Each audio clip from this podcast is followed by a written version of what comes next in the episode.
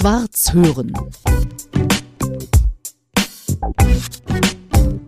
Zwei Thüringerinnen sitzen zusammen. Genau.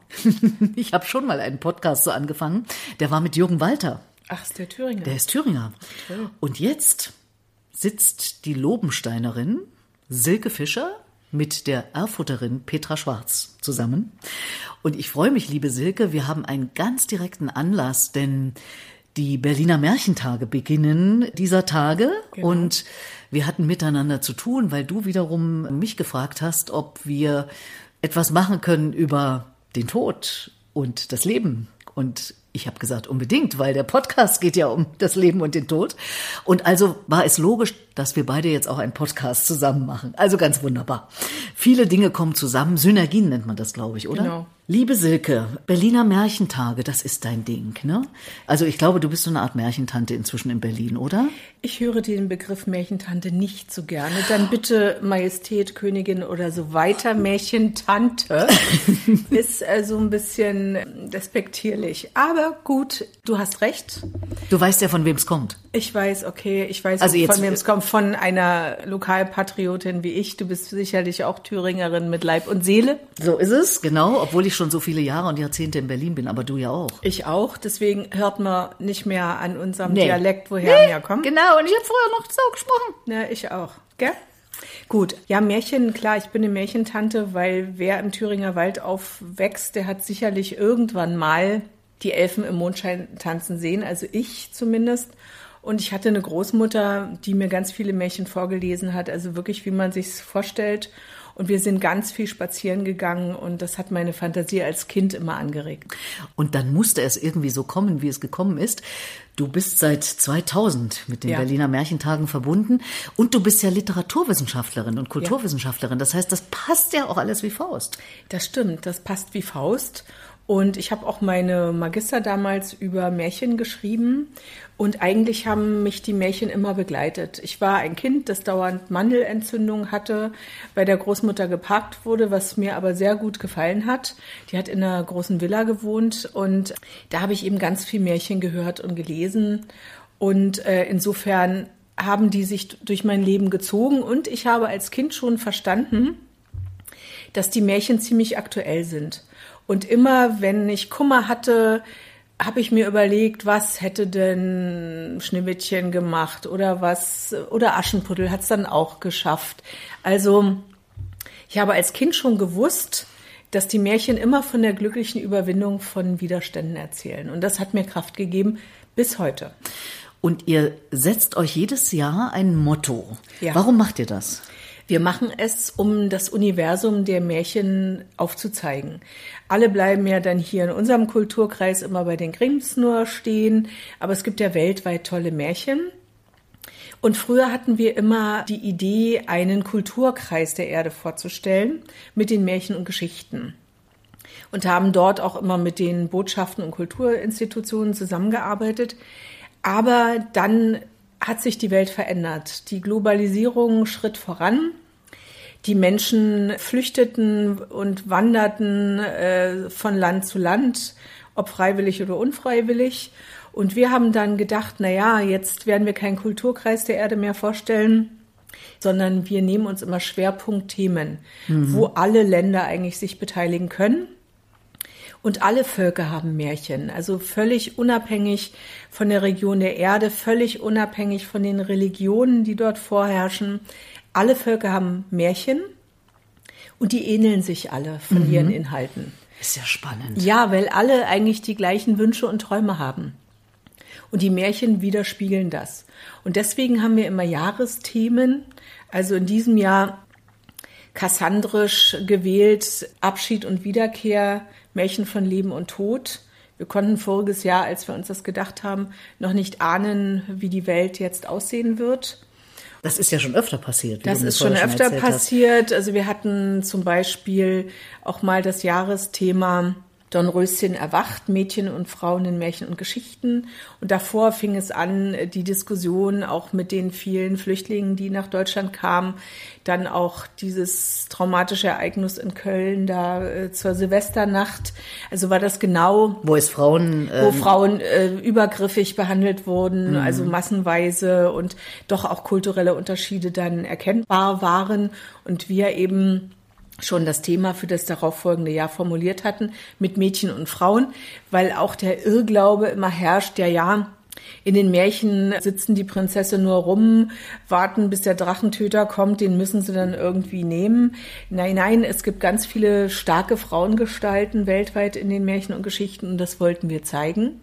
Und jetzt dieses Jahr mit Leben und Tod und deswegen haben wir für uns für nächstes Jahr das Thema ausgedacht, Streit und Versöhnung.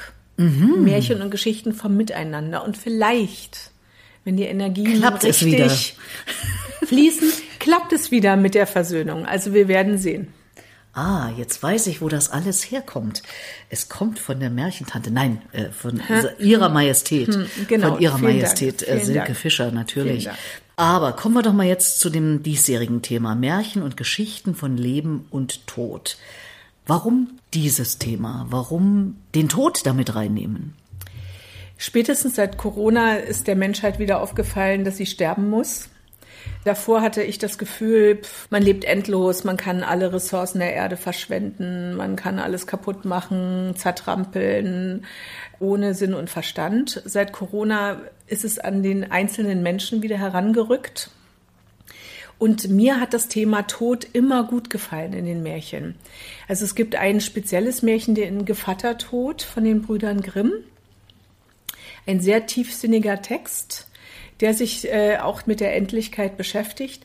Aber der Tod kommt in Märchen in ganz vielen Formen vor. Zum Beispiel hat mich auch als Kind immer interessiert bei Frau Holle. Mhm. Die Goldmarie springt in den Brunnen, kommt aber oben im Himmel wieder raus. Und als sie Frau Holle zum ersten Mal sieht, kriegt sie einen Schreck, weil die so lange Zähne hat. Und dann, das hat mich immer gewundert. Dann habe ich nachgeschaut.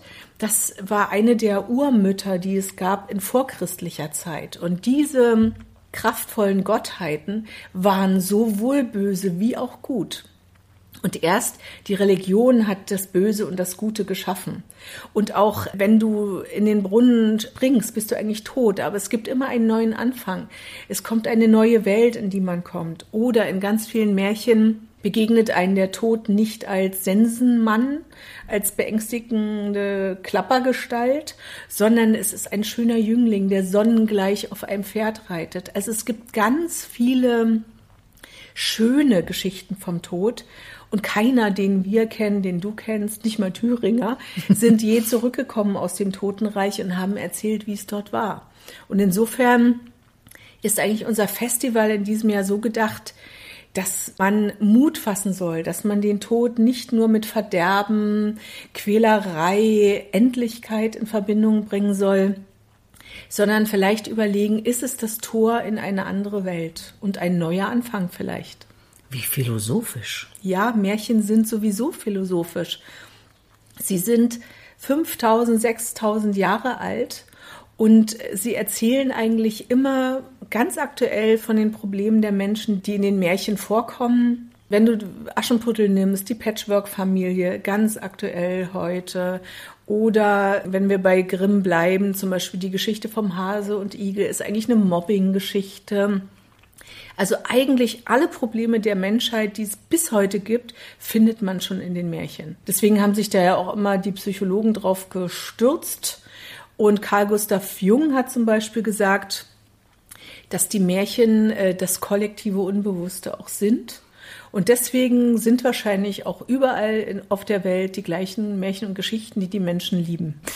Wenn ich das jetzt von dir nochmal so zusammengefasst höre und so wunderbar erklärt, dann frage ich mich doch mit Blick zum Beispiel auf meinen dreijährigen Enkel, wieso wir Kindern Märchen erzählen oder vorlesen. Ja, das ist eine sehr interessante Frage, weil eigentlich waren die Märchen Welterklärungsgeschichten und es sind die aushaltbareren Formen vielleicht von Mythen und Sagen. Wenn man sich so die griechischen Sagen anguckt, Mord, Totschlag, Mutter mit Sohn im Bett, Vater, Mord, also ganz furchtbar. Und die Märchen sind eigentlich die abgeschwächte Form. Mhm. Sie sind andererseits aber auch die Geschwister der Volkslieder zum Beispiel, wo es ja auch um Liebe geht, Treue, Reichtum, äh, das Haus verlassen und so weiter.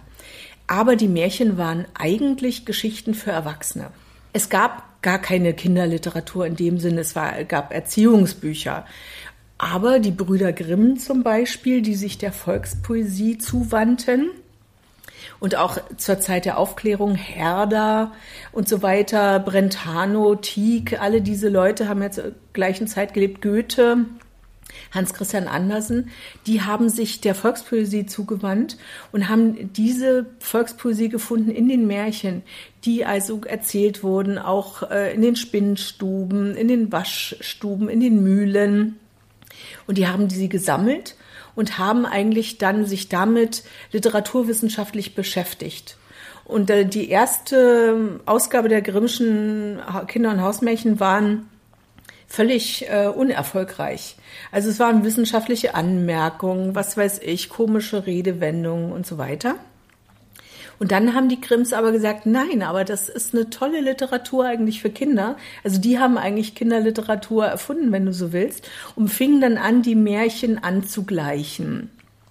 Versuchten auch die oralen Tradierungen zu behalten, also in diesen ganzen Reimen.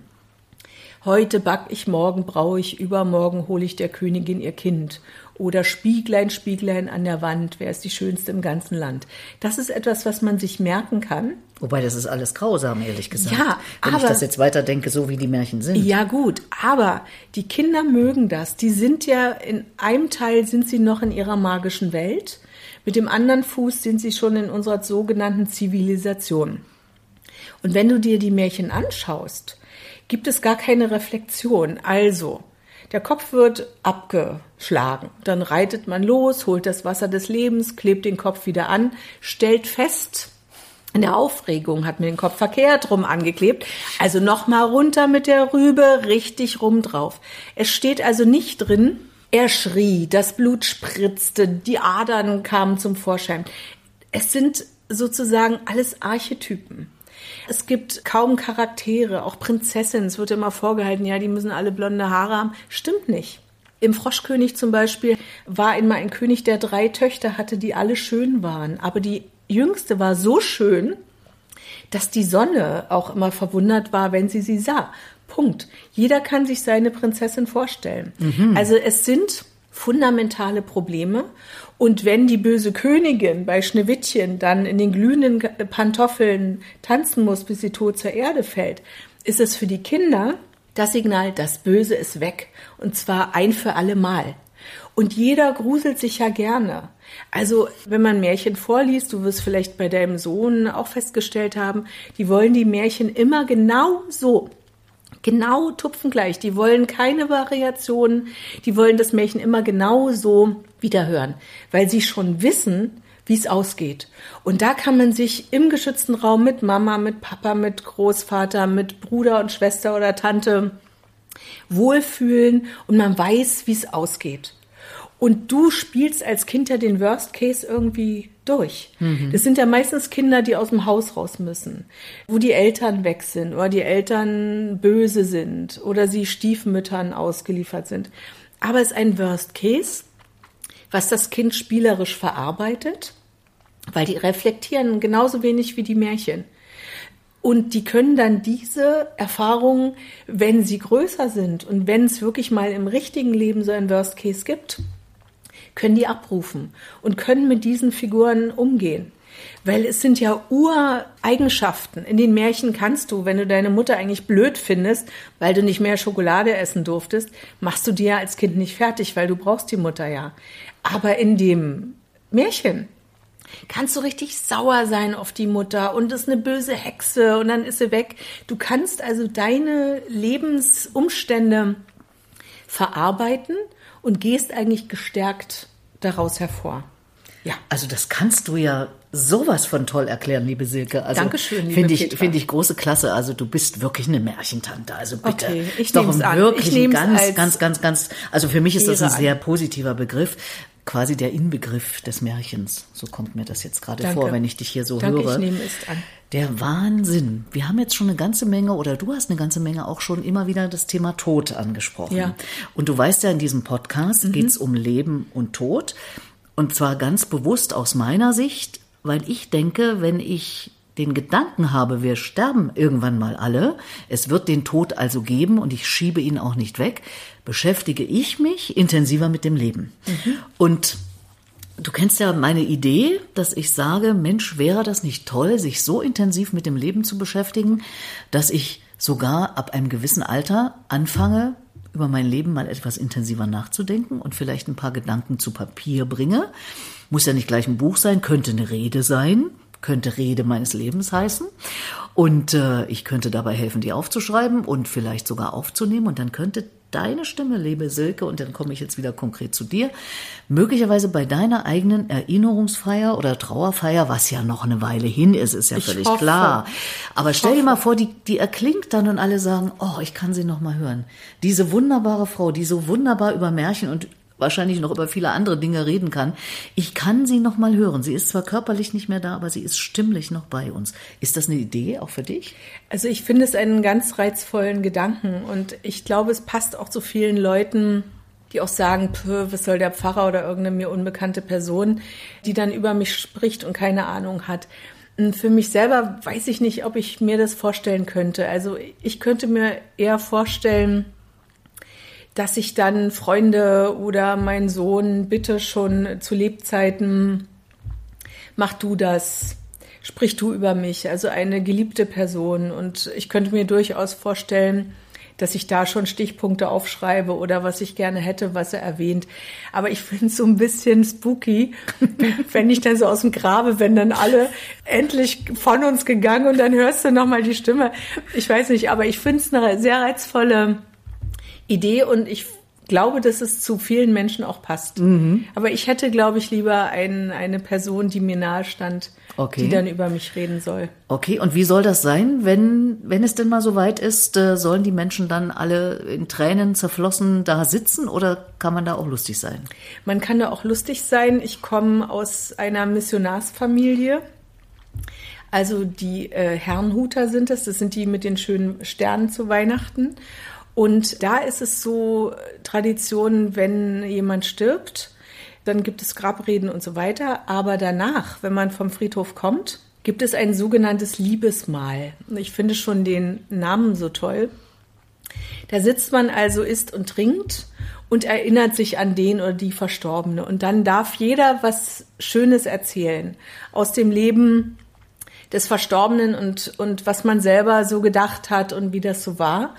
Und das ist immer eine ganz, ganz schöne Feier.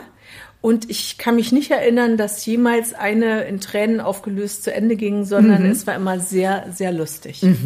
Und so soll es dann bei dir auch sein. So soll es bei mir auch sein. Das ist ein, ist ein toller Gedanke, dass alle dann sich mit Freude an mich erinnern und nicht äh, die Gram mit nach Hause nehmen.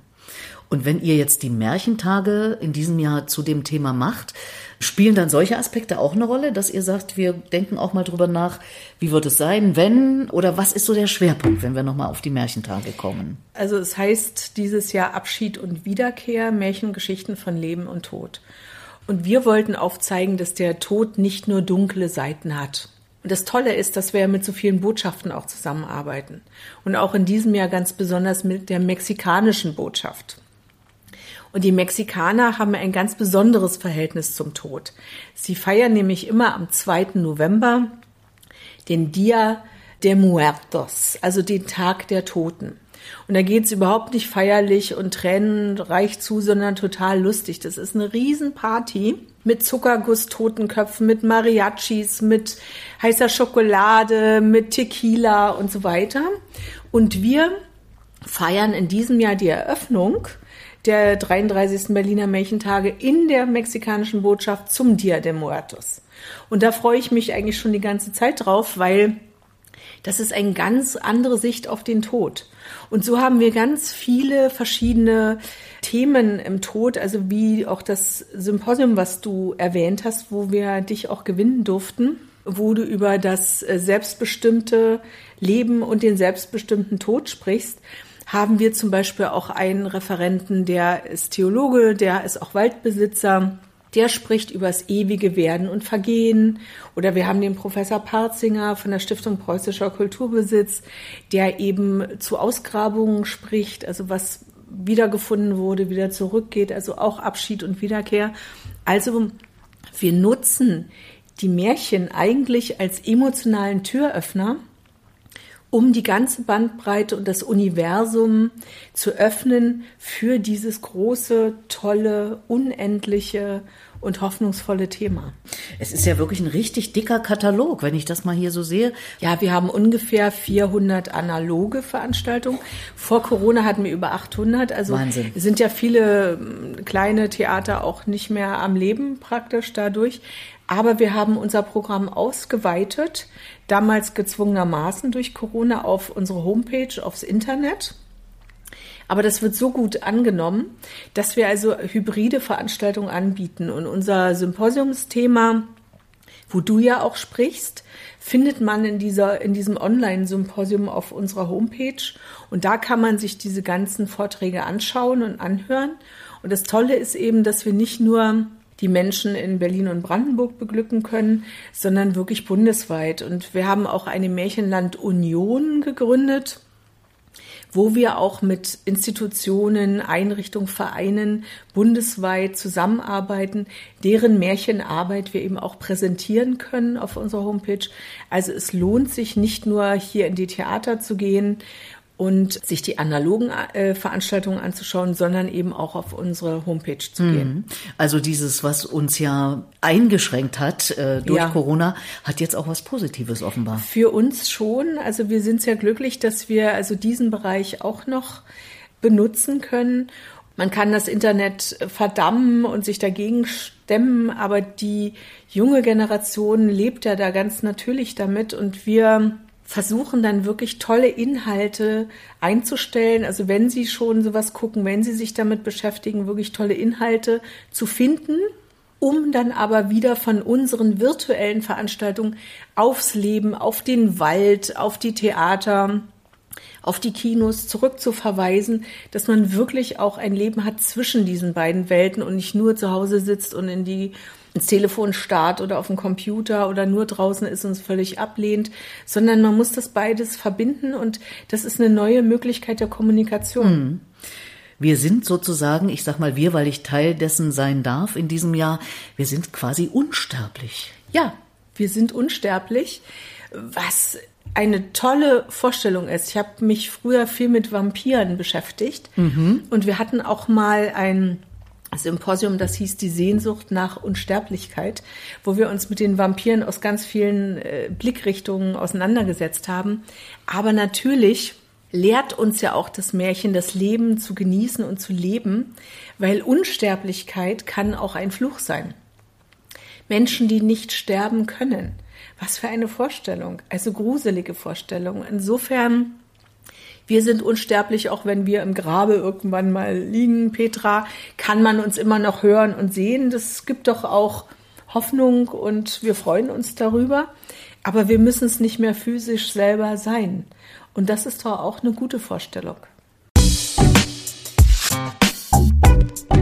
Schwarz hören.